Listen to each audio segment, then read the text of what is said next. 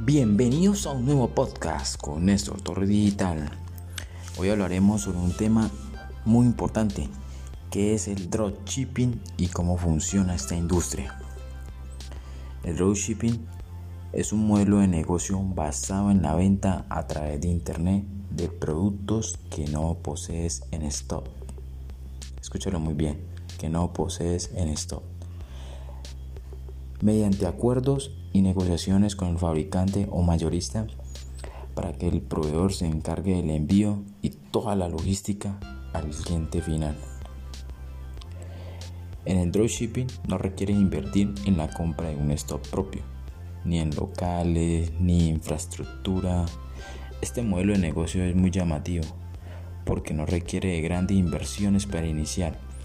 Solo necesitas un buen proveedor que te suministre todo lo necesario para arrancar tu negocio en línea. Pero ¿cómo funciona realmente este modelo de negocio? Es muy sencillo.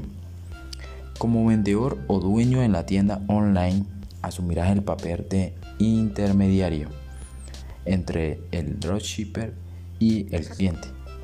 Sin embargo, tú serás la cara visible en la tienda.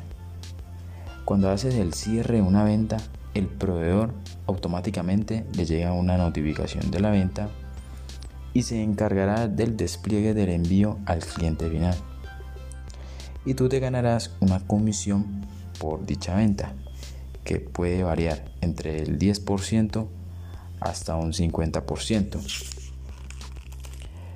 Pese a las enormes ventajas y desventajas de este modelo de negocio, porque también las tiene, como todo negocio que emprendas, es un modelo de negocio rentable, atractivo y escalable para quienes buscan emprender en el mundo digital. Sin invertir grandes cantidades de dinero en stock ni locales para almacenar, ahorras gastos fijos y no tienes que hacer contrataciones ni logística. Lo mejor de todo lo puedes desarrollar desde casa o tu oficina.